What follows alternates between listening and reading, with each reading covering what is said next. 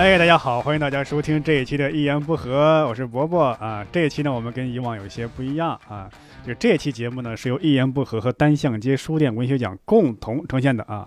哎，简单介绍一下单向街书店啊，还有这个文学奖。单向街书店文学奖是由单向空间发起的全国首个书店行业文学奖的评选。第六届单向街书店文学奖的各个奖项入围名单正在逐步公布中。有兴趣的听众呢，可以关注单向街书店的公众号，获取最新的信息。全部奖项的最终结果将于二零二一年一月九日下午十四点在北京公布。我们呢也会在一月十一号一言不合的微博呢抽取三位听众，送出本次的奖项图书。欢迎大家去我们的微博转发抽奖，哎，来赢得这次的奖项。哇，抽我抽我！好，我这手手就手就上去了啊，抽你！哎，大家应该听出来了，哎，我们这次的嘉宾依然是我们雷打不动的令狐老师。哎，大家好，我是雷打不动。哎，还有另外一位就是我们的英宁。Hello，大家好，我是英宁。对对对，啊，依然是我们三个啊，这次又是我们的读书局。嗯，哎，这次我想挨个的问一下，你们嗯两位带来什么书呢？好，哦，我带来一本名人书信一百封。我这个呢，就是怎么说呢，嗯比较、我我个人还觉得挺有意思的一个书，嗯就是它的书名叫《为什么狗是宠物，猪是食物》。嗯我呢是这这一天是带来一本书，叫《秋园》，秋园，嗯，哎，是一本纪传体的小说。那咱们从谁开始呢？就从你开始吧。啊，从我开始吗？这一时思想没有准备啊。这不想听你们先抛砖引玉那我先开始，那六虎老师吧。我先开始吧。那我开始也行，反正。哎呀，原来抛砖引玉还是想夸自己。对，嗨，就是这本书呢，就是叫《秋园》。这本书作者叫杨本芬，嗯，有没有听过这个名字？没有，没有。我听过本分，在高中化学课上听过。苯丙氨酸我听过。我听过本分，形容一个人人品，反正嗨文科生啊，这文科啊生。没听过就对了因为这个书呢，它算是一个呃，不是职业作家，算是他的一个处女作，哦，而且他写这本书的时候是已经七十岁了，女作家吗？还是女作家，女作家。哦，呃，这本书是从何写起呢？他写的是他的母亲，嗯他母亲出生于出生于民国时期，是一九一四年，哦，嗯活了大概八十六岁嗯。他呢，就是回忆自己的母亲，回忆自己的往事写的这一本书，啊，差不多从七十岁开始写的，到八十岁时候完稿。嗯哦，最早呢是他自己用手写，嗯，然后让他自己的孩子在天涯上连载。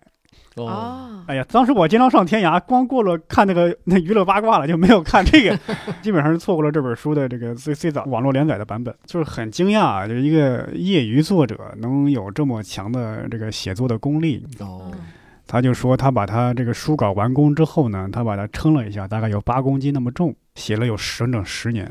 哇，大概嗯。是十十本儿五五年高考三年模拟。对，就是能看呃他自己是嗯自述啊，自己的生活条件也不是特别好，就在一个四平米大小的一个厨房的小桌上，呃在一直在写，哦，就是很难想象一个人就是还有能保持这么顽强的一个意志，一直在在写。我就想起原来有有很多老干部啊，哎呀，这个表情，幸亏我们是电台节目啊！伯伯露出了鄙夷的表情。真的政治又不正确了。有些有些老退休老干部，他就喜欢写自传、写回忆录，嗯，然后呢，那个写作水平令人发指，出版不了，就自己自费出版，然后呢，一来亲戚朋友送送是吧？送，跑到旧单位给下属一人发一本，或者说嗯干脆旧单位的下属你们每人买我的，这这个有一个成语叫栽梨获枣啊，啊形容你说这种情况。因为过去雕版印刷的时候呢，用梨树和枣树是最好的，嗯，所以不好的东西、不应该出版的东西，非要硬出版，就叫栽梨祸枣，嗯把梨树跟枣树给祸害了，对哦对，就是就是祸害出版行业。祸害出版行业。对那这本书写的就写作功底就很深厚，他就是追忆自己母亲，就是那一段人生的过往，从基本上从他小时候一直写到过世，哦，从民国新中国成立，一直到那什么三年自然灾害、十年动乱，一直到八十年代。感觉像近代史一样，半部近代史对。一个家庭的近代史。对对，我我看的时候就想起那个那个巴尔扎克写的那话说的那话嘛，说嗯小说是一个民族的秘史，对对，因为历史学家他会写什么事儿，大事儿。大事儿，嗯这个大环境的动向、嗯嗯历史的走向、嗯，对战略上的东西，嗯。对。但个体的感受他是忽略掉的，他是不会写个体的感受照顾不。到的。嗯，所以文学家一般作作家还是挺承载了一个时代的一个缩影嘛。对。文学家他可能有一些夸张、失真、变形的地方，嗯。但是他写的是一个人人是精神上的感受，人内心的世界嘛。嗯。那他这本书我有时候会跟其他的书串起来，嗯。像余华的《活着》，嗯。还有那个那个最近也是一本回忆录式的东西，叫《平如美棠》，啊，哦嗯对，还有有看过的一些近的近代史、现代史。嗯我给你追一本，跟这个书特别像的，嗯嗯一个老太太。老阿姨名字叫江淑梅，她有本书叫《乱时候穷时候》。嗯，这位老人是女儿是黑龙江一个高校的文学教师，嗯她就是去女儿的课堂上蹭课，嗯开始学认字，不是写字啊，是哦认字，嗯学认字，然后写成文章之后给女儿看，说你不是文学老师吗？给妈改改。后来女儿越改越觉得说妈你可以写书了，哎，最后老人家就写成书了。嗯他是嗯第一代山东闯关东到我们大庆的，嗯所以就写他当年就是闯关东的历程，到了大庆的生活等等等等，非常好，跟你这书很像，嗯也是七十多岁的老人开始学认字，学了认字之后学写文章，嗯文章写的非常好。嗯，波波老师接着说。这本书的作者他是呃上过学，一开始上过学，他读的是一个中专式的院校，后来呢嗯上了上了一个叫劳动大学，我不知道这劳动大学是大专吗还是怎么一个学校，反正是在那个年代肯定是文化水平算是比较高了，嗯哦，嗯对吧？也是有一定的这个这个这个这个是教育的程度，那个嗯那个年代算是比较高级的这个嗯教育了。反正他是讲自己母亲呢，呃一开始是一个药铺的一个，算是中产之家的一个小姐，家庭家庭还挺殷实的。啊后来家里呢出了很多的变故，后来就嫁给了一个国民党的一个上校还是少校，哦，算是本来家境还可以。嗯但是这个国民党的这个这个上校呢，她的老公叫仁寿，仁寿呢就是仁义的仁，受受灾受难的那个受。嗯他这个人呢又很孝顺。当初日本打下南京城的时候呢，他们举家搬迁，跟随着国民党的大部队。她这个老公的父亲是湖南人，她在路上就在想，我是跟国民党撤退呢，还是去看我爸一眼呢？她觉得万一我这一去，可能就回不来了，或者就算回来也是很多年之后，那时候可能爸爸你就看不到了。嗯他说我还是下来就去看父亲一眼。这一这一看一眼，基本上就留在湖南了。哦留在湖南就没有跟那个国民党大部队。他的父亲呢，又是又是盲人，有多灾多病。他在这儿住呢，就没有去述职，就没有去那个重庆，嗯没有去重庆。一开始呢，他是毕竟他是军官嘛，每个月还能领领几十块钱大洋，但是他两年没去。就被开除了，被开除了之后就在这儿，后来当了一个乡长，有劳动局局长，反正做了一个小官吏。做了小官吏，他这个人还挺仁义，虽然说是一个小官吏，但是经常去接济一些别人，导致自己过得很窘迫。解放后呢，给他画了一个贫下中农，这还算好。但是过了几年呢，人家翻旧账，一翻，哎，这人以前是国民党官吏，哦，哎，要要批斗他。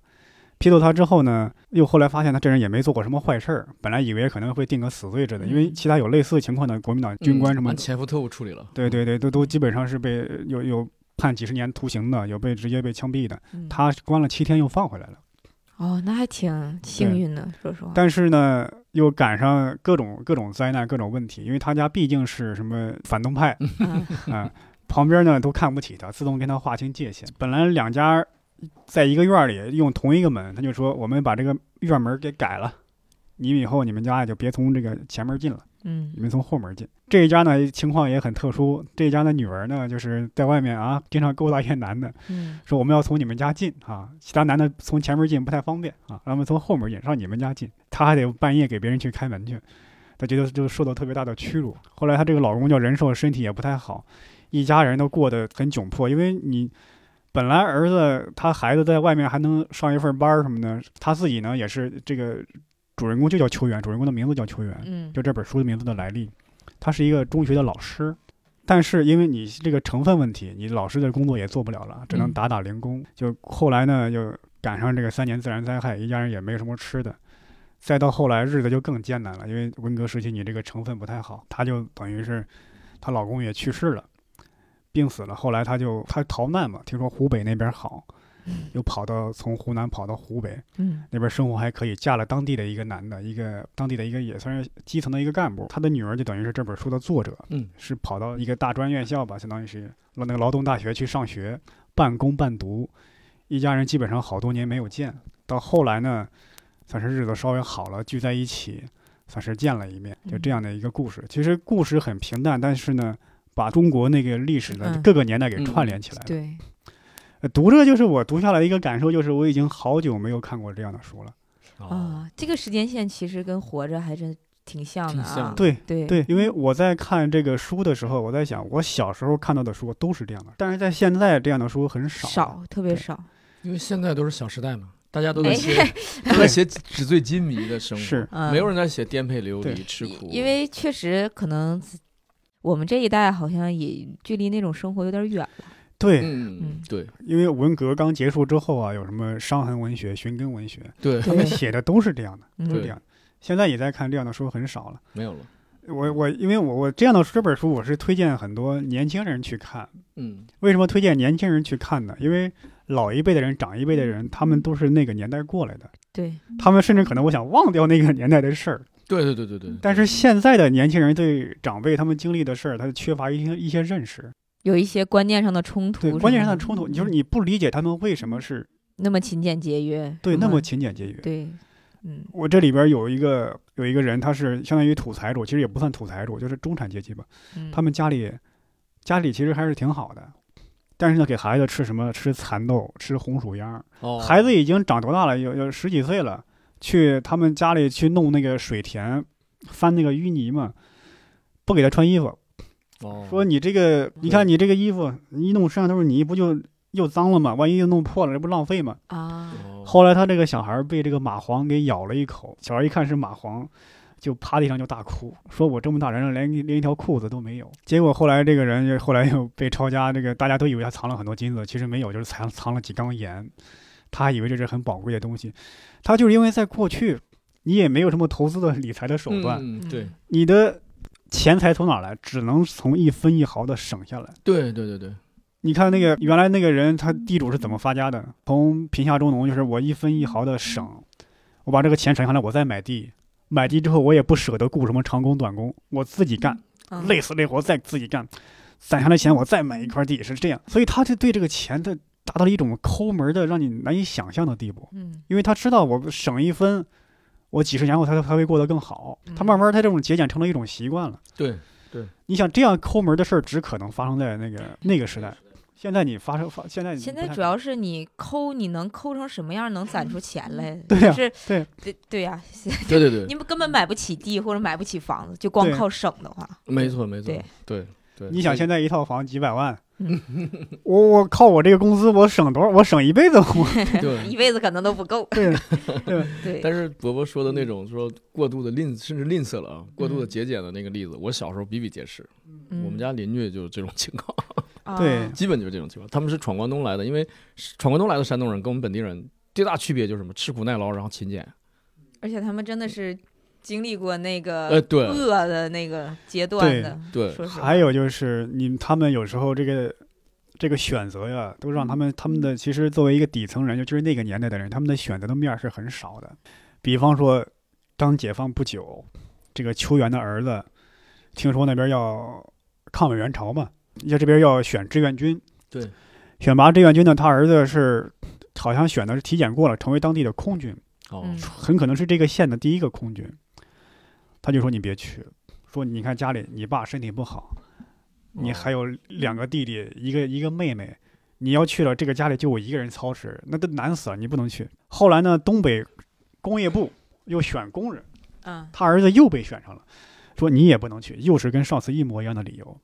你其实以今天的眼光来看，那个年代很好了的，这是很。好的职位。嗯你看五十年代，你如果能当上空军，很可能你这个家族这一辈子的命运，你甚至哎几代人都受你的阴责。你不要说那个年代，你就是现在，如果能当上空军，当上飞行员，哦，对对吧？你的收入这极大的提高，而且那个年代你能去东北当一名工人，也是非常好的一个待遇五几年是吗？对，五几年啊，那对非常好了。他刚才说这个去朝鲜当志愿军，嗯我奶奶家就这种情况，嗯我奶奶家是地主出身，嗯他们家是六个女儿，第七个孩子的是个嗯 儿子，这个老两口嘛，六个女儿一个儿子，但是因为这个地主的成分嘛，嗯就把孩子送去当这个唯一的儿子送去当志愿军。嗯从朝鲜回来之后呢，呃，他们就变成军属，啊，反正那家道也败落了，地也没了，嗯所以后来就不再没有人再提他们地主出身了。嗯但是你一想，是他不知道这个是非常好的一个一个一个出路嘛？他肯定知道，但就是因为他们家里实在困难，没有很多的选择，那他把孩子留在身边是就是等于让孩子去照顾家庭。嗯，啊其实你现在有时候会在想，长辈说他们是不是短视啊？其实没有，因为他们的选择面其实很窄的。对，嗯对你有时候对上一辈的人，你对他们的苛责，说哎呀，他在命运命运的路口走错了路，他没有，他不是走错了路，他是只能走那一条路。嗯还有就是说，我在看的时候会想起很多很多小说来，就会想起还有那个一句顶一万句，就是人，尤其是中国的，在一些农村，很多人的日常生活是稳定不变的，嗯整天的生活都是那种小事儿，家长里短。如果这时候往往是因为有一句话惹到他，由于干什么事惹到他，恨不得跟别人拼命。为什么？就是因为生活太苦了，积攒了几十年的这种这种郁结。就是里边提到一个事儿，他有一个邻居，也俩人也是好多年没见了。嗯他邻居后来告诉他说：“哎呀，你不知道我这些年儿子娶了一个媳妇儿，他们那个媳妇儿就欺负我，儿子也是不管。嗯里边还提到一句话说：今天我碰到你啊，我觉得很高兴，因为这些年这些东西我不方便跟别人说。如果我跟周围说，怕别人笑话，又怕这个儿媳妇儿知道又变本加厉的欺负我。嗯今天能跟你来，能说一说这些话就可以。”我突然想起来，就是一句顶一万句里边也有类似的话，就是那时候说一个能有一个互相倾诉的人很不容易，就是因为在那个社会下，人的关系很稳定，嗯社会结构很稳定。这时候呢，每天真的就是那些一些细细的琐事儿。如果你能有一个长期的、固定的一个倾诉对象、聊天对象，这是一个很难得的一件事儿。我记得以前看过一个一个记者，他去农村走访，经常有三四个中年人，在一个土岗上坐着，嗯好半天不说一句话，然后哈哈，突然又说起来又哈哈大笑。他就觉得很奇特，你仔细想想不奇特，他们等于是长期的 聊天的一个一个小联盟，等于是嗯。也没有什么娱乐，就靠这种手段来相互互相之间打趣儿，来维持这个精神生活吧，算等于是。啊，伯伯老师刚才说的这个，我就想起我最近嗯。看的一本书，就是梁实秋写的那个《不淡定的中国人》嗯。啊。其实我他的这个他比较温和了，就是它嗯。里面列举了很多中国人现在就是怎么说，一提到中国可能会有一些的刻板印象吧，嗯比如说恶习的刻板印象，比如说哦吐痰。什么闯红灯，或者这嗯就类似于这些的东西，但是之前博洋不写了一个丑，就是是丑陋的中国人陋的中国人，对对他那里面就是很很强烈的一个很高姿态的抨击这个事情嘛，抨击。然后梁实秋老师就是比较温和，他就是在分析背后的原因。其实刚才跟伯伯说的有一点，我感觉还挺像的，就是说嗯人在穷的时候没有那么多选择，没错，就是有很多时候是。一个是穷，让你意识不到这个问题，这是个问题，对对对对这个问题是个问题，就是他嗯不得不，他为了活下去，他不得不做一点对所谓的就是就是这个是战国时期的智慧。当时战国时期管子就说说仓廪实而知礼节嘛，衣食足知荣辱，就是说你得先得保证他的物质生活，你再跟他谈这个精神修养啊、道德品质啊。而且那个年代的过来的人，他们会，他们有时候啊，他们不承认这个精神方面的痛苦，哎，对对对对，他们往往会觉得饿肚子乃至肉体上的痛苦才是真正的痛苦。其实也可以想象，因为那个年代能活下来的人，能熬下来的人，往往已经是精神上很强大的人了。而且那个时候书也是一种稀有资源吧，对对。我看这本书的时候，包括我看其他小说、呃回忆录也好，嗯。甚至我跟家里的老人聊天的时候，他们经常会会说：“哎呀，那个谁谁谁家里这个人突然就疯了，谁谁突然就神经了。嗯”仔细想想，怎么可能突然疯、突然对神经呢？对，就是因为当时的压力太大了。没有，就是长期的他受人忽略，他可能出现萌芽的精神状态出现不好的萌芽的时候，没有人管他。我们就是因为在中国心理学科、精神学科影响力没那么大，对，大家只会觉得啊、这个人他疯了，嗯，因为这实在扛不住了。而且疯的人有很多，但是大家只是觉得他命不好，嗯但是没有人会觉得这是一个社会一个整整个方面导致一大批人出了精神精神层面的问题。哦，对，是嗯，但是这个人他能扛下来，说明你已经很坚强了，你的意志力是很顽强的。对，但是你不能因为你的意志力顽强来觉得他是有病，他这人就是脆弱。我觉得那个时代可能就没我们没有办法想象到的嗯那些苦难。可能你看老舍先生写嗯那个，比如说季季羡林老先生写的什么《牛棚杂役》，你就觉得好像嗯、呃看这个书，感觉当时心里真的是很沉重。但是嗯我真的是想象不到那种场对景。对对对对因为现在的时确实时代和那个嗯时候已经有很大的区别了。我我在看的时候，我真的有时候会觉得，可能那一个时代的人，整体上啊，都会有一种精神上都会有一些或多或少的问题，只不过是有些人扛不住，他们已经出现那种很严重的外在的病症了。嗯对而这些人他们比较坚强，但是他性格上、精神上还是其实还是有些问题的。嗯当然，这样说自己的父辈可能有点有些那个。有些不太好啊，但是我在看的时候会有会有这样的一个感觉。你想，一个人经历那么多的磨难，从从民国时期一直到现近到现在当代，他不可能精神状态会会完完全全的健康的。所以波波推荐这本书很好，就是嗯这个是这个时代你可能完全遇不到的事情。可能我我年纪大了，我小时候还遇到过一嗯些长辈讲过一些，就像你说的邻居的嗯那个那个节俭呀，嗯或者嗯勤劳啊，甚至某些人的精神类疾病啊，这些这些我都小时候都听说过，甚至也嗯亲眼见过。那现在的年轻的孩子，二十多岁的，嗯，可能一点感认知都没有了，只能通过书本里获得。是的，嗯但是现在小孩可能也嗯不一定爱看这些，说实话。我尽量看看吧。但我建我建议小孩看一看，对年轻人看一看，为啥呢？我有时候翻看知乎啊，有些年轻人看提的问题啊，都让你感觉到可笑。嗯比方说，有年轻人提过这样的问题，说如果给古代的灾民一直吃方便面，他们会不会吃腻？哦，你 你现在想想，这样的问题就是何不食肉糜？那个年代你能吃饱就已经了不得了。不是吃饱，是有任何一点食物。野菜，对对你那时候，我我我记得一看日本的一个七武士电影，他说：“你看啊，农民吃稗子，居然给咱们吃白米饭，你看他们对咱们多么好。嗯，武士阶层啊，嗯，那已经是日本相当高的一个高的了只能吃白米饭，还算是很很好的待遇了。你想，古代人他吃稗子、吃谷子。”那种杂粮他都吃不饱，你更何嗯况方便面这样的高热量呢？在在在当时已经，他们如果吃到方便面，这是非常优质的食物。对嗯对对对，所以就是不要凭空想象过去的生活，看看人家真实经历的人怎么写下来的。还还有一个问题是跟这儿有点类似，说如果给一个军队派发源源不断的方便面，他们战斗力是不是会极其的旺盛？大家都在想会怎么怎么怎么，这时有人就提出一个答案说，你忽略了古代的这个这个社会结构的问题。如果一个国家有源源不断的粮食供应，代表这个国家非常的富有，嗯，对那么其他的国家可能就会。国民自动逃难，自动跑到这个国家，哦自动来投降了，可以说是不战而胜，都不需要军队了，可能就是。哎哎，对对对嗯对，这这这个在古书里有印证，就是孟子里就写过，嗯嗯就是梁惠王问孟子，我是说嗯为什么寡人之国民不加多？他意思就是我们国家人口为什么不增加？就是啊过去的都都把这个，因为人少嘛，都把这向我这儿来，嗯呃，就代表一种成功啊。嗯。所以他问过孟子，为什么别的国家老百姓不往我这儿跑？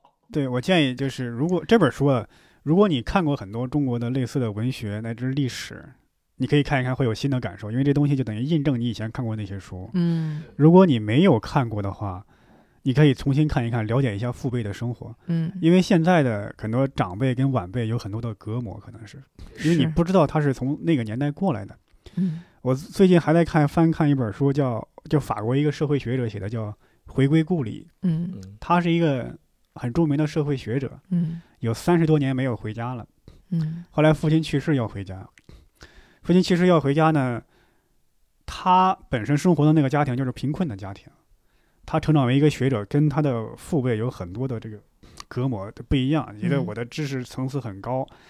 我是一个左派的学者，他的父辈反而开始转向右翼，去支持那等于是反移民之类的。嗯很多的知识分子他就说，法国的知识分子有一些傲慢，对这个工薪阶层最农民。是对嗯，你觉得他们的见识很低，觉悟眼光不高，但其实你想一想，他们为什么会造成这个样子，嗯对吧？那么他就他就讲那个一个一个小事儿，他说他去父亲去世要去料理家事，他朋友说，那你你这个立遗嘱的时候，什么父亲那个遗嘱公证的时候，你得在旁边跟公证人在一起。他就说。我爹都没有留下什么遗产，他只是一个普通的工人，哪还有什么公证人立遗嘱这样的必要的法律环节？嗯，他就讲这个现在知识分子对这个普通人的生生活世界隔膜的太久了，太久了。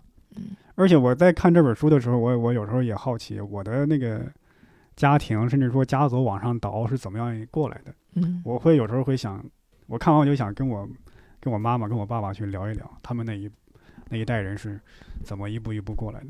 延伸伯伯说的这个啊，你想跟父父辈那么聊一聊？嗯我就是好像高中的时候看就是看余华的《活着》，嗯然后还有一些其他的就是那个年代的那个书什么的。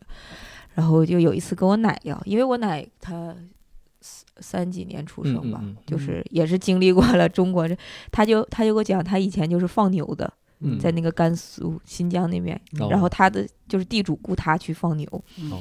然后他是一个农村的，那一晚上讲了好多，就感觉 真的是，其实，呃，每一个家庭可能都是这种故事的一个，就是都会集合。集合，对，但是，但是可能在一些历史书上，这就是一句话，可能不超过十个字。对，对。他就讲有一户家有一户人家就是日本鬼子打过来的时候，嗯这个老头拽着自己的孙子躲在了粪坑里，而这个老头他的儿媳妇跟儿子呢躲在了柴堆里。日本兵一来就先翻这个柴堆，翻这个柴堆直接把俩人带走枪毙了。他俩躲在躲在这个粪粪坑里是保住了一条命。其实你想一想，日本兵，他们当时日本是一个比较发达的国家，在亚洲，他们想象不到会有人躲在粪坑里，这也是一种隔膜，对吧？但是这个人就躲在粪坑里保下了一条命。包括我我的我妈妈也给我讲过我姥姥的故事，她说，呃，也是日本兵打过来的时候，嗯我姥姥是躲在了那个红薯窖里，哦，红薯窖上面有一层木板，还有一些人是躲在那个也是玉米秸秆的棚底下。哦，可能很多日本兵他的生活条件比中国人好太多，他不知道红薯窖，嗯，啊，他不知道玉米秸秆底下能藏。日本是鲜有这种保鲜技术的，包括嗯。他都他，你看他都做生食啊或，者鲜食啊，嗯，他很少都做我们做做腌菜，就是整个日本都很少做腌菜，对，对，就是里边提到了很多以前那种那种那个年代特有的一种故事和记忆。嗯。嗯，他就是讲是文革时期还是大跃进时期？文革时期吧，大家的拼命的去干活，什么集体食堂，去去去干活儿，但是实在是没有什么吃的了，啊，只能说半夜里去偷那个仓库，哦去偷谷仓。偷谷仓呢，他爸爸是那种传统的思维，就是他爸爸是一个乡绅家庭出呃成长起来的，嗯觉得这种偷窃的事儿咱们可不能干。哦，在我家里实在是饿的受不了嘛，说稍微拿，就干这一回，咱们下不为例，就等于是解救当下之急。嗯，啊，然后他去了，结果发现谷仓旁边黑压压一群人，大家都在偷，就饿的不行了，饿的实在是不行了。而且当地还检查说，你这个东西你偷的话，要检查，半夜检查检查，嗯。看谁家里有这个炊烟冒出来，嗯，就知道你们家是在做饭。我的天。呀，嗯嗯，但是生产队队长自己是有一些特是有一些特权的，家里的狗吃白米饭，其他人吃谷子，而且还不能明目张胆的做，只能是偷偷的在家里做。嗯那个年代很多人的那个思维，就是你现在觉得是难以想象。嗯我记得我妈又给我讲过一个故事，说，呃，他们村里有一个人，一个老头儿在睡午觉，嗯睡午觉呢，突然听见他们村后边有那个枪声，其实是民兵在演习，等于是嗯民兵在打靶。嗯嗯，他听见这个靶声，一下从床上翻起来，说：“哎呀，不好了，日本兵打过来了！”啊，开始大声喊，然后拽着自己的邻居啊一块儿往外跑，哦，一直跑到村东头村长那里。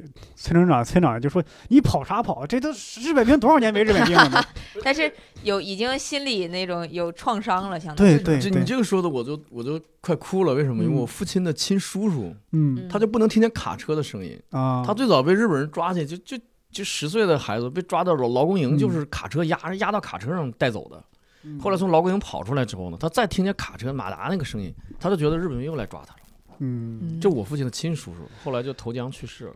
嗯这本书虽然看着好像，嗯，有些苦啊，有些悲啊，嗯但是真的是，我也跟伯伯一样，强烈推荐年轻人去看。为什么呢？对对因为因为日子总不可能是一帆风顺的，对对吧？也不可能是永远是向上向上前进的，也有可能你个人或者说整个社会啊，短时的对。在往下走一点儿，然后你就会觉得比比比昨天苦，嗯。比昨天难，这很正常。你看看那个 那些更难的，那些有生命危险的，那些吃不上饭的，看看那些极端的例子，嗯，给自己打打气。啊，而且尤其是这个故事的结尾啊，他们一家等于是奋斗了大半多个世纪，嗯。也没有说完全改变自己的命运，嗯。但只能说他们的生活变好了，不是因为他们生活发生了翻天覆地的变化，是这个社会改变了，啊，他们依然是生活在社会的中层，可能靠下一点。如果我们的年轻的听众可以去读一读，了了解一下父辈的这个生活，嗯。长辈的生活，我觉得感觉这像是一场这个长辈跟 年轻人的一场对话。如果你嗯。看完的话，也可以去问一问自己的父母，问一问自己的爷爷奶奶辈儿，就是他们当年是怎么一步一步过来的。我决定要单独买一本，支持一、嗯支持一下这个女性系列。对对，因为我觉得其实女作家，尤其是这种经历过很多的事情的女嗯作家，她写的东西真的非常的细腻，是。很打动人。对，就是嗯。女性其实，在写作方面，其实跟男性你读起来是有一个明显的感受的不同的。对对对，包括国外的一些女作家，嗯。对，嗯，比如说沃尔夫他们哎写东哎西，你会感觉是跟男性有一种读起来你就不知道这个是个女作家，但是嗯你读起来你能感觉到女生那种独有的细腻和那种嗯。角度。对。对而且这本书还写到啊，你看主人公秋元，嗯。其实她她的丈夫这个身体不好，嗯。后半辈子基本上是她在养这个家，嗯。而她的女儿也是从小就出来工作，各种活儿都干。就有时候想一想，那个年代，因为大家生活的都很不容易，嗯，尤其是在底层，没有说什么男主外女主内的这个是。说法，只能说谁有力出力，谁谁有有。谁身体更好谁就去干活儿，对对对，嗯女人养活这个家庭也是非常常见的一种事儿，因为有嗯。些男人这个身体身体不太好，嗯。干嘛干嘛，对。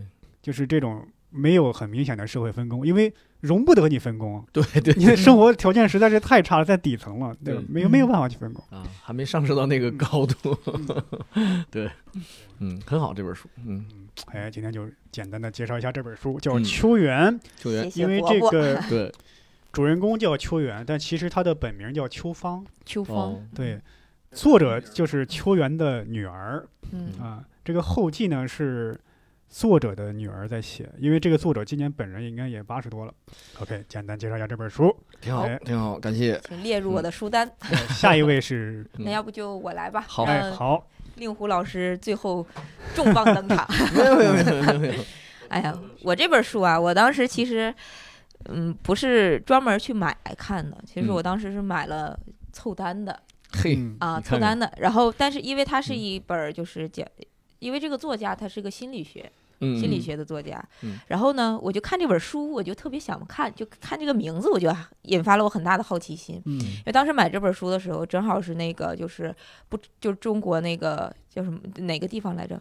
怎么了？呃，就是不吃狗肉的那个玉林那狗肉是吃，那是啊吃狗肉，就是狗肉节，对对广西广广西，广西就嗯是说这个事儿不是在网上发酵了嘛？啊就是呃那个保护动物的，就爱自己养狗狗狗的，然后嗯跟他们发生了一场特别激烈的争吵吧，相当于。然后我就买了这本书。啊，嗯。我看了一下，我觉得还挺有意思的。虽然嗯。我先简单介绍一下这个作者哈，嗯这个作者是美国的一个就是人类和动物关系学家，然后同时呢，他是又又是一个心理学的教授，嗯。所以他呢在这本书啊，他这个虽然说这个书名是给你设置了为什么像像是要解答这个问题，但是他整本书里没有解答这个问题，嗯。因为他他自己承认他说没没有解答的方式，他嗯只不过想透过这个问题来就阐释一下背后，就是说人呐、在就是在动物道德方面，其实不是一个道德一致性的人类，嗯，就是其实人在面对某某一些问题的时候，你会发现他的思想有一个很大的剧烈的变化。嗯。比如说保护动物的那些人，他们也爱穿皮草，就是他在这本书里啊，就打掉了很多的刻板印象。嗯。我就觉得还是挺有意思的一本嗯。书，它里面就是列了很多的那种数据嗯。啊，然后说什么统计学方面的，就是给了你一些例证，嗯。然后让你去了解这个背后的一些，就是透过现象看看到一些本质吧。就是他在这本书里主要就说，就是人类其实往往用非常没有逻辑的方式思考其他的物种。嗯，就感觉这本书里他用一个故事夹杂的另一个故事。他讲的其实都是周围他那些教授发生的，或者是他去采访一些，比如说学生或者是真实的普通人，美国的普通人。因为这本书嗯主要是在讲美国的，所以嗯跟中国可能还是没有太大的关系。但是它的里面我记得有一个挺有意思的，就是说人其实都是伪善的。对对对，嗯他提出了这一个论点，就是人都是伪善的。为什么？就是说有一个例子说，那个世界动物保护组织为什么要用大熊猫的图像？嗯它有一个科学的论调查论证，就嗯是说人呐、其实对那种动物的眼睛的尺寸是有一种天然的敏感度的。嗯就比如说那个娃娃鱼，嗯在中国，他举了中国的例子，是用中国大熊猫和中国的娃娃鱼，这嗯两个都是濒危的物种。比如说动物保护组织想要人们就是给他投钱，嗯然后去保护这些动物，他用要用大熊猫的图片，因为人们会对那种毛茸茸，然后眼睛比较大的动物有一种天然的好感度。对他说，呃，如果用娃娃鱼，那可能。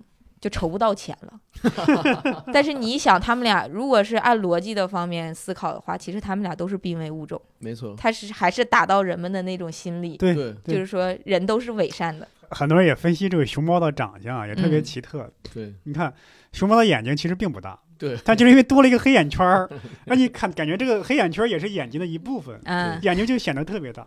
嗯，对他这本书主要是就是想让我们更多的思考一些背后的这些东西吧，就是说人不是你就是自己想象的那么理嗯性，没错，在对待动物道德方面，可能感性要大于理性，但是我们总自诩为自己是理性的动物。嗯啊，他想表达的是这种观点，然后里面有很多例子，我觉得挺有意思的。嗯就是呃，西方包括也有很多的那种心理学家，包括我们看美剧的时候，不经常会有那种影视剧里面说那种杀人犯或者怎么，心理特征，对心理特征，童年都是虐待动物的嘛。然后他就把这个题拿出来去进行了论证，嗯说其实没有，他说没有绝对的证据显示，因为他调查了，调查了很多，它里面有一个例子是连续的三百五十四名的杀人犯当中，有百分之八十的凶手都没有虐待动物的经验，嗯。而且校园强奸案和动物虐待之间根本就没有什么关系，就是这个人类既有的刻板印象这种的，觉得挺有意思的。它里面有很多例子，嗯。然后我觉得还有还有一个点挺有意思，就是说人在命名的时候，比如说有很多人吃牛肉，但是他看不得牛被杀，或者是知道牛被杀的这种。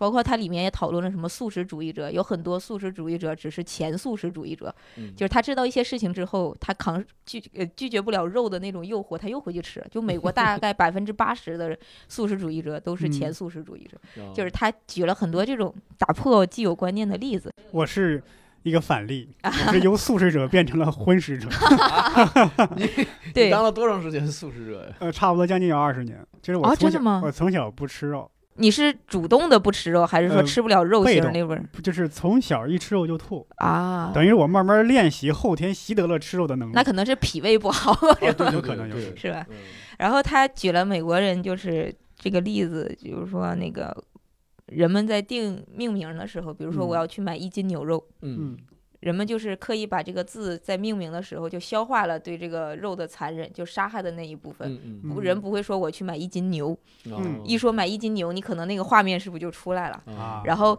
然后美国动物就是权力组织有一个叫善待动物组织的，特别嗯有意思。他就说，他们平常啊，就是让大家就是一直努力让。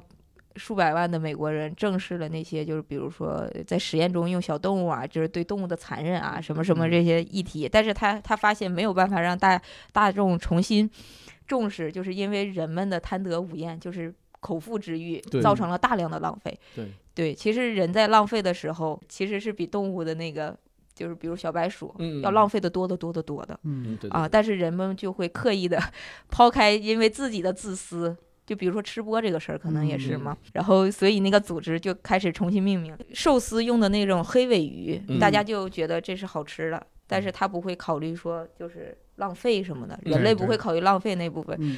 所以组织就开始重新命名，因为你一说黑尾鱼，大家会觉得哦，这就是食物，对。所以他们现在把那种就是这种食物换算成人们日常生活中，就让它一级联想。他们改改成的那个动物的 slogan 叫做“拯救海底小猫 ”，你们觉得很有意思，就是从命名这个角度让人们开始就转变这种思维。因为你一说吃黑尾鱼，你就觉得哎好吃。嗯但你说海底小猫，你会觉得人就会天然觉得残忍，就是说人都是伪善的嘛。就为什么猫是不能吃？就是说，其实从物种来说，它们是一样的。呃，没错，这个这个你说说的太对了，就是人的伪善呢，他老给自己做心理建设。对，我们老家，我小时候，我父亲就跟我说，呃，杀牛杀马是造孽的，但是杀猪杀羊是没问题。嗯他说，因为猪羊天生就是一刀菜，就是嗯就是一刀下去，它就变成菜。啊，所以就是杀猪杀羊，或者是杀鸡鸭鹅，就是这种家常的农夫，呃，日日常的这些人他都可以干，他都可以下手。但是如果说让你杀牛杀马，他会觉得不行不行不行，这我坚决干不了啊，啊，就是他的心里就过不了这坎儿了。嗯对，以前老话不是说什么杀不杀耕牛的地是吧？不杀耕地的牛啊，，耕地的耕牛的地是什么东西？哎呀，我这是干什么？牛还有自己的地，耕耕耕地的牛，然后挺有所以就是因为要保护牛马，这是它是牲畜嘛，就是种田用的嘛，嗯，所以才给它加上一层心理建设，就是说你，杀他们是造孽。对他这里面也也也说了一些，就是说人嗯就是很矛盾，哎，挺有意思。他们还在命名这块儿又推进了一步，他们说，你看我们平常比如说杀牛什么挺残忍的，嗯。但是西部牛仔嗯，是一个很大的一个全球的文化吧，包括每年现在还有看那种西班牙斗牛士什么的。对对对，这些动物保护组织的人就建议把那个牛仔叫虐牛者，就听起来你就会让人觉得很讨厌，哦而不是说牛仔很酷的形象。嗯然后把哦那个水族箱，那个鱼类的嗯水族箱叫水牢，啊你一听感觉就我怎么突然感觉瞎说啊？这个嗯美国人终于向中华文化靠拢了。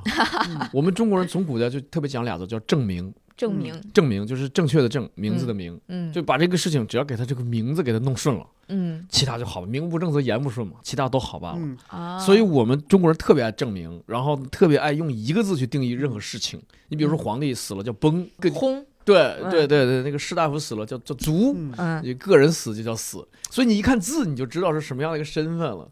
就是它是对应的，所以你看美国人他是哎，他是老是觉得说咱就叫学名嘛，比如说黑尾，像你刚才说黑尾鱼就叫黑尾鱼，嗯，哎，现在他说我给他证明海底小猫，这 是不是在向中华文化靠拢，学习我们的证明原则？嗯。就是说人们在问到那种就是动物和道德之间的这个关系嘛，嗯。人们会有一个叫什么认知。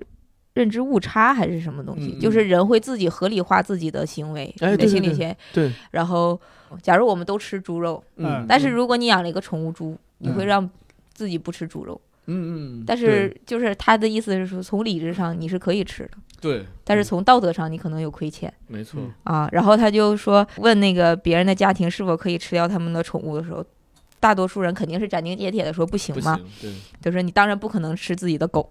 嗯。然后，但是当你要求对方理智思考的时候，就是说这个狗已经死去了，嗯，它没有痛感了，你是，而且它就是作为食物对。嗯是可以吃的。嗯，然后所有的受访者都没有没有办法从逻辑上反驳他，反驳这个作者。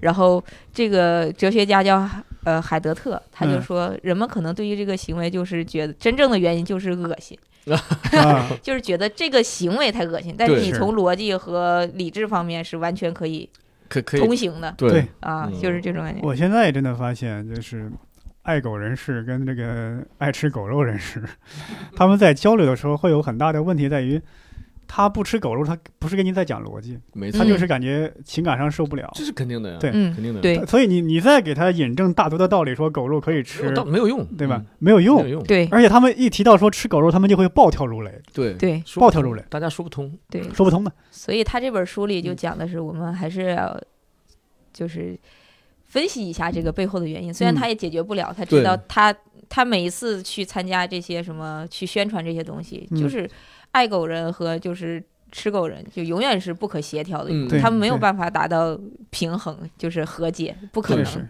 他每一次去都看见人家吵架，每一次去看见 他没有办法解决。对嗯，在美国也有这样的问题。嗯还有一个就特别有意思，刚才我们其实也聊了，就是我在这本看这本书的时候，发现一个特别有意思的事儿，就是嗯其实希特勒在那个一九三三年的时候发表嗯了，到目前来看都是一个极大的保护动物的一个法案。哎，对，嗯哦，嗯他在那里面就比如说龙虾，可能你都要就是让它没有痛苦的死去，你才能啊吃。？给龙虾饿了死啊？先打一针给他，就你不能活煮，不能对。活煮啊嗯。然后他电影里甚至都禁止写使用猎犬，哦，而且你不能就是让狗一直工作，哦。就那个法案里面狗是在犹太人之上的，啊，对，犹太人是跟就是什么老鼠啊这种害虫嗯是分为一个等级，而且他还特别反对以科学实验的名义去伤害动物，动物比如小嗯。白鼠可能什么都没法用，什么这些东西。但是特别讽刺的是，他对犹太人，犹太人真的非常的苛刻、然后我们也知道什么集中营什么的。对对对，然后我觉得最讽刺的时候，我看到那句话是，因为保护动物，所以他对犹太人养的宠物都使用安乐死。对，哦，我天哪，哦然后，但是他对犹太人，毒气室、焚化炉，对对你就会觉得，哎呀，这个人真的是没有办法保持道德的一致性。有感觉就是把动物的权利置于人的权利之上，这就是一种反人类行为。所以一些保护动物的人士，其实说说难听点，你们也想想，你们为保护同胞做过啥？嗯对，哪怕保护一个，尤其是在当今社会啊，全世界的发展状况都不均衡，嗯，那么你你你的道德的观念过于的纯净和崇高吧，嗯。嗯，但是很多人他连这个自己的这个基本的生存状况都没有保留，都都没有保障保保障。嗯，嗯，那么你这时候要求全人类执行你那套标准，这是强人所难。是，而且尤其是你把你自己的价值观强行的输出给别人，对对非要让别人同意你的观点，这本身其实也不合理。对哦，你不吃狗肉，你就说那你不能你不能吃狗狗肉人的朋友，那我还是佛教徒呢，我要求吃素，你你答应吗？对在现在这个社会啊，我们这个这个人的基本的权利还没有完全得到保障。嗯你在你这时候提出你那一套标准，嗯，不太可能实现。对对我延伸伯伯老师说的，他在这里面也提了一个论点，我觉得当时还挺新颖的。看完了之后，我还在那儿想了半天。他原话是：反抗者的立足点从哪来？他嗯说答案就是伪善。他说人哦必须得伪善。他的论点是是改革运动过程中必须要经历的历程。嗯哎，我当时听到这句话，我就觉得，嗯，其实现在女权，你说说，有的很多也是很嗯激进。嗯嗯啊，强迫别人同意自己的观点或者什么，他有可能对这个东西也不是完全的了解，他可能是只是某一部分呃符合自己的合理，就是那种诉求吧，然后他就会拿着为我所用，但是他可能没有从宏观的角度去考虑整个世界的一个东西。就是硬往自己那个上面套，对对但这这可能也确实是一个必经之路，因为，你不可能要求什么宠物权利也好，要求女权也好，一开始就百分之百的正确，对对这是不可能的。你对让他一开始就一下子一蹴而就解决所有的问题，这也是不可能。对，他在这里面也说了，就是伪善是为了达到德性所必须付出的不道德的代价。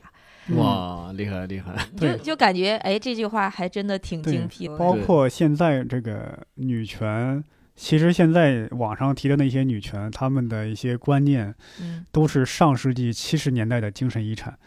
呃，也就是波伏娃他们那个时候的，呃，呃，还还不是波伏娃，不完全不完第三全是次那个啥是吗？对，六十年代、七十年代，反正不全是波伏娃那一套。我最近也是翻一本书，叫《父权制与资本主义》，嗯它就是把这个女权大概分为三类：激进女权、马克思主义女权，还有什么社会主义女权。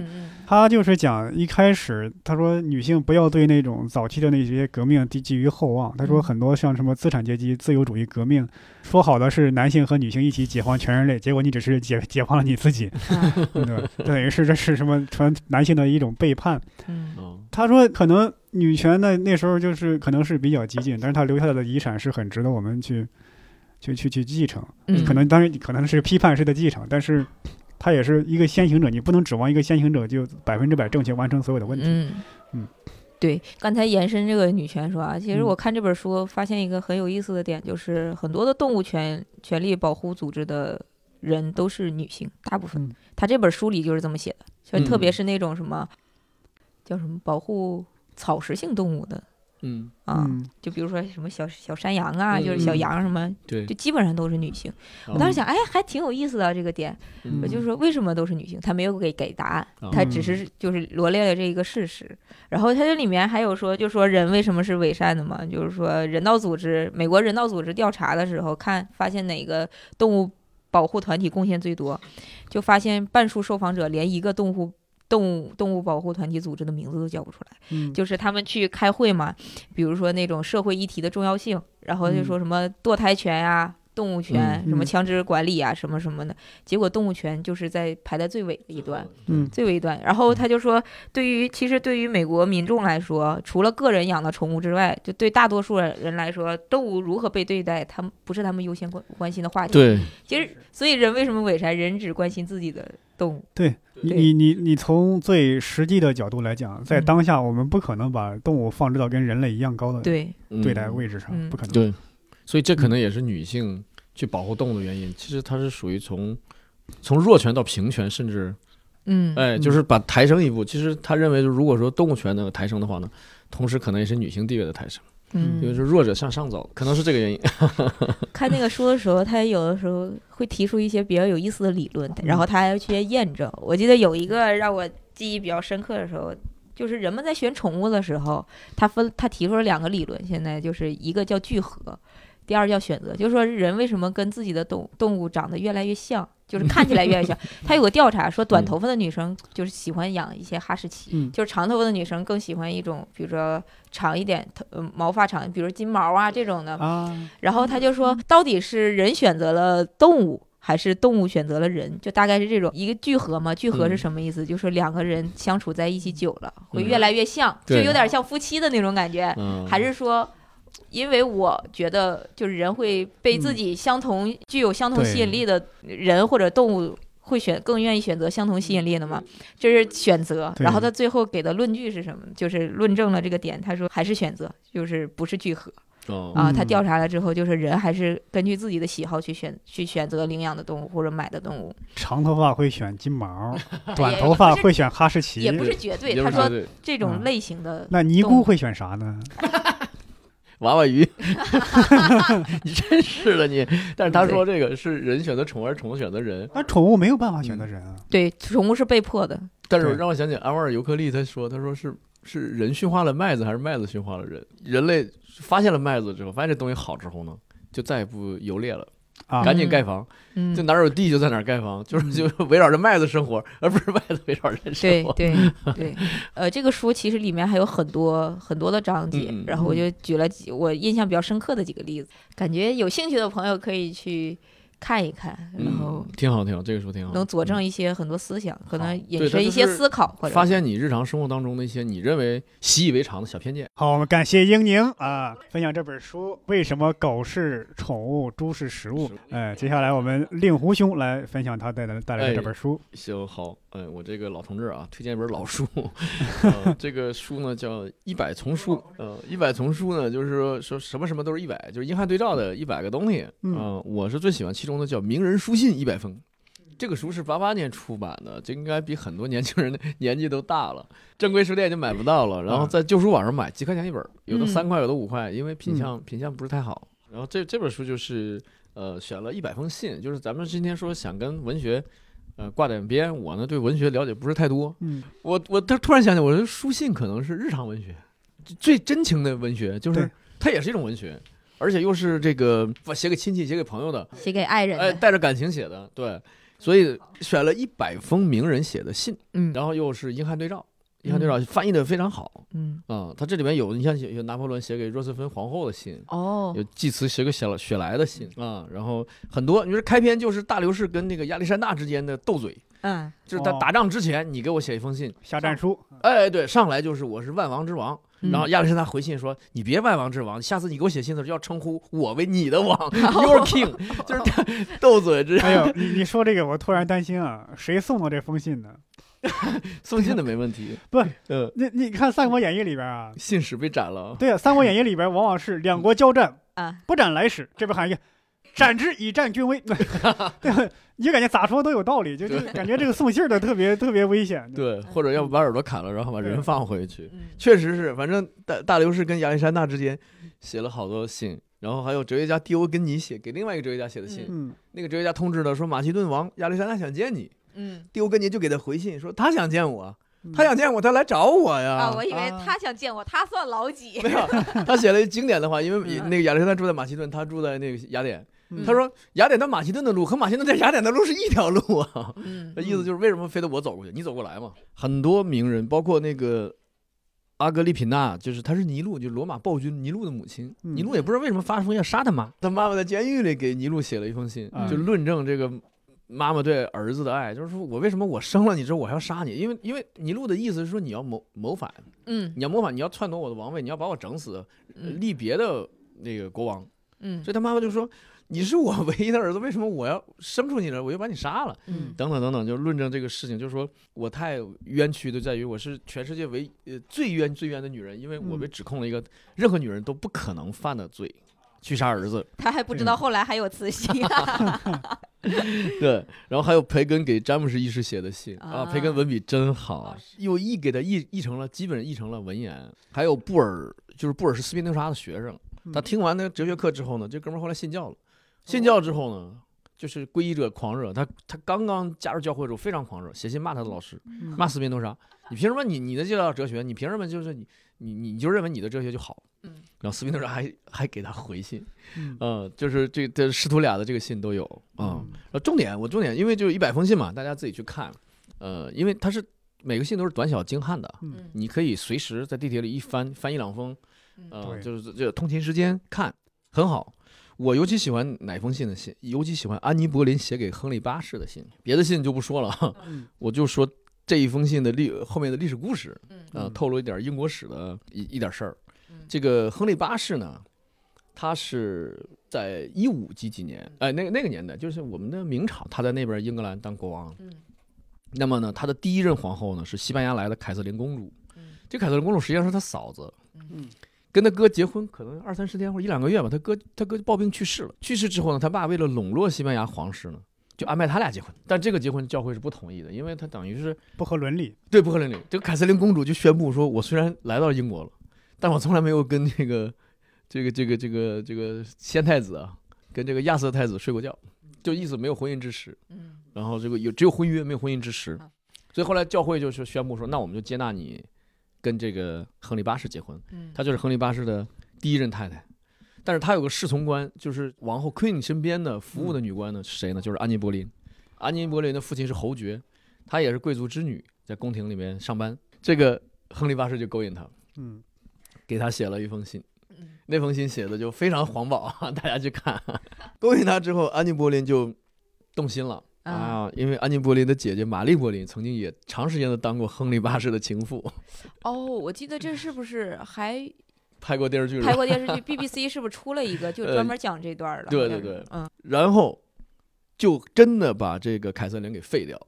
废掉了之后呢，因为他他不能像中国一样说纳妾嘛，嗯，所以就变成了第二任妻子，就变成了安妮·柏林。安妮·柏林几个月，有一个电影是讲这个的。对，嗯，几个月以后就失宠，对，就是亨利八世又不喜欢他了，嗯又追第三个，就后来又把安妮·柏林砍头了，嗯就把他抓到监狱。理由是什么呢？是通奸，跟谁通奸呢？跟自己亲弟弟以及亲弟弟的三个好朋友，所以把他们把他们就等于五个人，一女四男全都抓到监狱里。在监狱里面呢，安妮·柏林就写了这封信，也是非常言辞恳切嗯啊，言辞恳切，翻译的也非常好。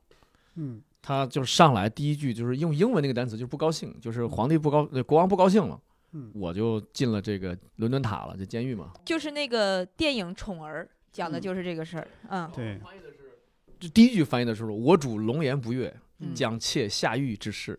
哇，你看这第一句就译成这样，就特别好。嗯所以这封信就是安妮·柏林在监狱写的。可监狱写这封信写完了没有十几天，安妮·柏林就被砍头了。被砍头之后呢，这个亨利八世又娶了第三任，他可能一共前任有五六任妻子，六人六人六任妻子，最后一任还是这个安妮·柏林的表妹。第三任妻子叫珍西西摩，也是跟他时间不长。嗯但是我就是什么呢？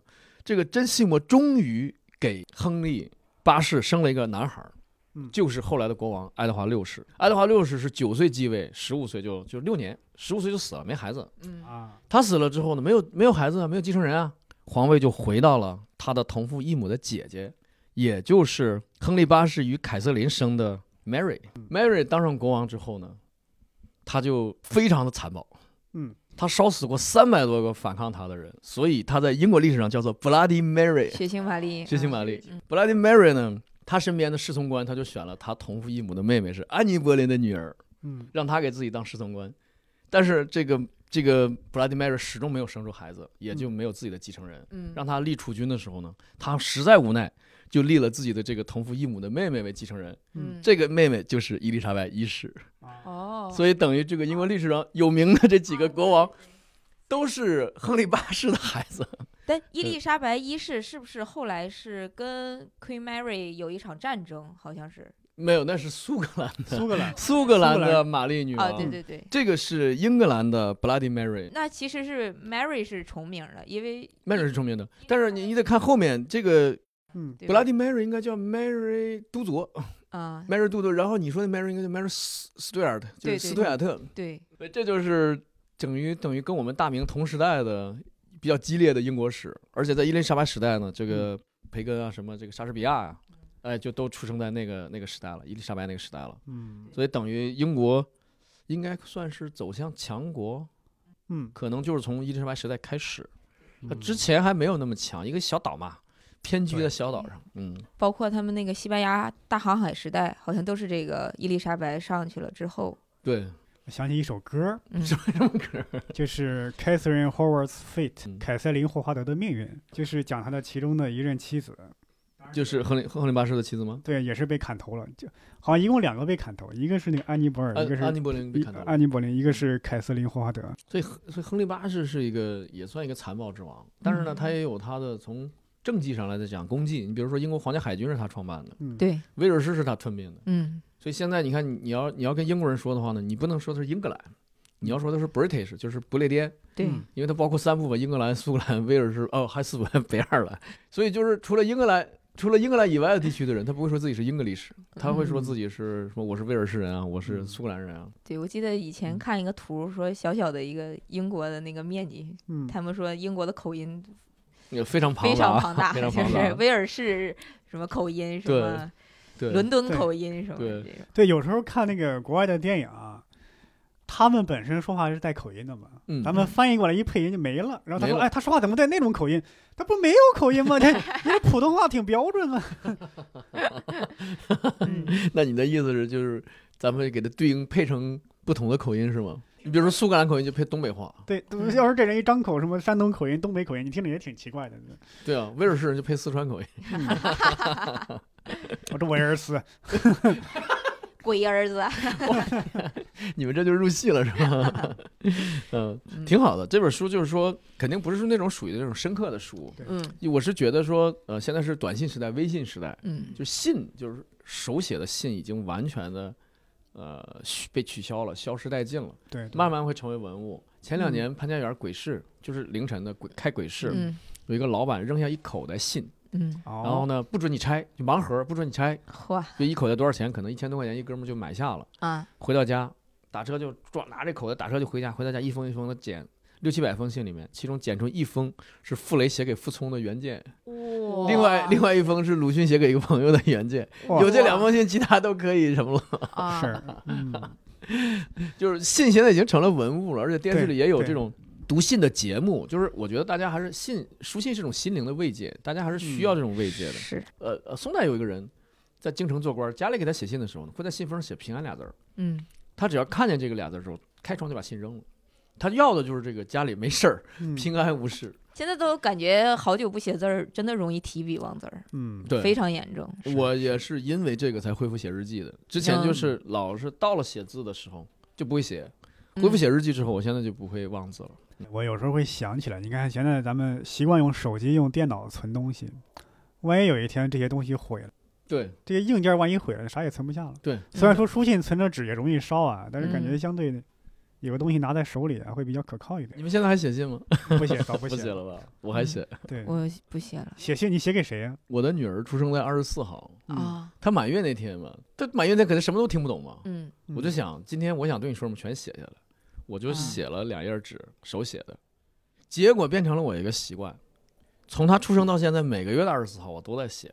嗯嗯我现在写了一百多封了。嗯嗯然后呢，他现在能读懂了，他有时候会说：“爸，你把以前的信给我看看。嗯，但是你要攒到一定时候再给他看吗？还是”我本来是说等他二十岁的时候我再统一给他，嗯嗯结果呢，他现在已经能看懂了。啊他有时候会追着我，到二十四号早上他会说：“爸，今天的信几点写催更，？”对，哎，对对，催更催更 嗯，催更。然后有时候我写完，他立刻就拿回去看。你这我想起赖声川那个《暗恋桃花源》，啊对吧？他两个人要分别，他说。我今天给你写一封，你到家就收到这封信了。现在又写第二封，又连续写一百封，这样你到家有源源不断的我的信可以看。最后他干脆就说，所以其实我这个信我还没有寄，哦，嗯然后拿出一百封信说放在你手里我就放心了。这样，嗯 我们大一的时候还那时候还写信，我同学他的女朋友在老家的大学，嗯就是他俩是每天就是寄一封信收一封信，就是这个男生寄走一封信，同时能收到那个一封信。嗯然后后来发现这个信的频率就减减低了，嗯。这个女生可能七天才给他写一封信，嗯。然后这个男生就跟我说出事儿了，根据信的来信的数量他知道 啊，出事儿了，嗯，果然 果然。可能邮递员跟姑娘在一起。这个老段子，哎呀，我我想起我上高中那会儿跟我的初中同学还写信，其实离得很近，就几公里，嗯。但是那真那样也写。那。时候就是信息的封闭嘛，就是嗯。没有什么可交流的。现在有一种感觉，就是你写信，你得写给能体验到信收信感情的人。哎，对，说的太对了。对对，说的太宝剑赠英雄嘛，就是你给一个不愿意看字儿的人寄过去了，他认为是个垃圾。嗯，对，其他的其他的就不分享，其他大家自己去看嘛。就是也有一些呃很好的话，比如那个富兰克林写给他侄女的一封信，在他弟弟去世，嗯，弟弟去世，这个侄女还不是他弟弟的亲生女儿，是他弟弟的第二任妻子带来的这么一个女儿啊、嗯但是感情很深。然后弟弟去世之后呢，这个侄女很伤心，嗯呃，富兰克林参加不了这个葬礼，写了一封信给到给到侄女他信也很短，然后最后有一句，他就说。他说：“其实死亡是每个人的终点嘛，对，只不过有谁先到还是谁后到。那么先到的这些人呢，会在天堂里边给我们占个座位，就是我们会在天堂重逢。想到这一点的时候呢，我们也就没有必要那么那么难过，那么伤心了。嗯。嗯，还有重逢之时，所以等于这个也是书信的一个魅力，就是他其实是他个人的经历啊、体体会啊、啊、知识思维的一个集中体现，就是在在他写信这一刻的集中体现，他所有认知，所以我才说这个是一种日常文学吧，是一种又实用，就是因为它有有有实用价值，你得传递信息，又实用然后又美的一个一个东西，所以这是书信的魅力，我觉得的。嗯、我也喜欢。我是高中的时候，大学后来有了手机就完蛋了，大学有了手机就不再写信了。你说这个这个谁，这个富兰克林给他侄女儿写信，就是嗯安宽慰他嘛。我我想起几年前，我也有一个朋友，他的那父亲去世，我当时就当时发微信啊，我就想起那时候在看的一本书，自古以来大约有一千亿人出没在地球这颗行星上，而整个银河系大概也恰好有一千亿颗恒星，所以在这个宇宙里，每一个生存过的人都相应有一颗星星在天空闪耀。假如每个人都一颗小行星，逝去的亲人就是身边的暗物质，虽不能再相见，但引力常在。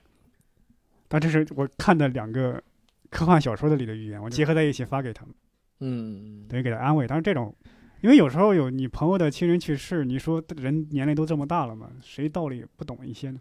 对，我以前看到一句其实挺浪漫的一句话，他说人体内的每一个原子其实都当时来自于恒一颗恒星的爆炸，而且可能是不同恒星的物质。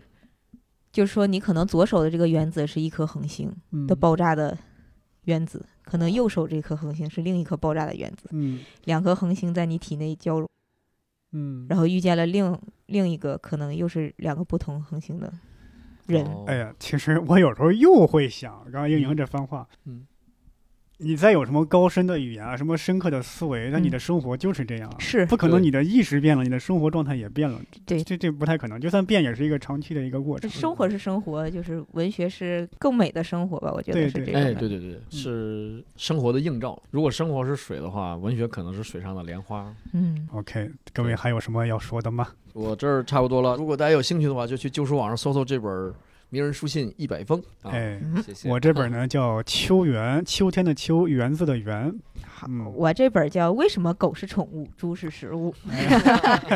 突然感觉我这个一哎下子跟你们这个，没有没有，但是我听也是很有趣，而且又很深刻一本书。对对对，书名起的就很吸引人。对对对对，呃，再次感谢各位的收听，然后我们呢这期呢是跟单向空间合作的，单向空间，也是希望呢大家能够听完这期呢去我们的一言不合的微博。转发抽奖，我们有相应的奖品、相应的图书赠送给大家。嗯，好，感谢大家来收听这一期的《一言不合》，我们下期再见，拜拜。拜拜拜。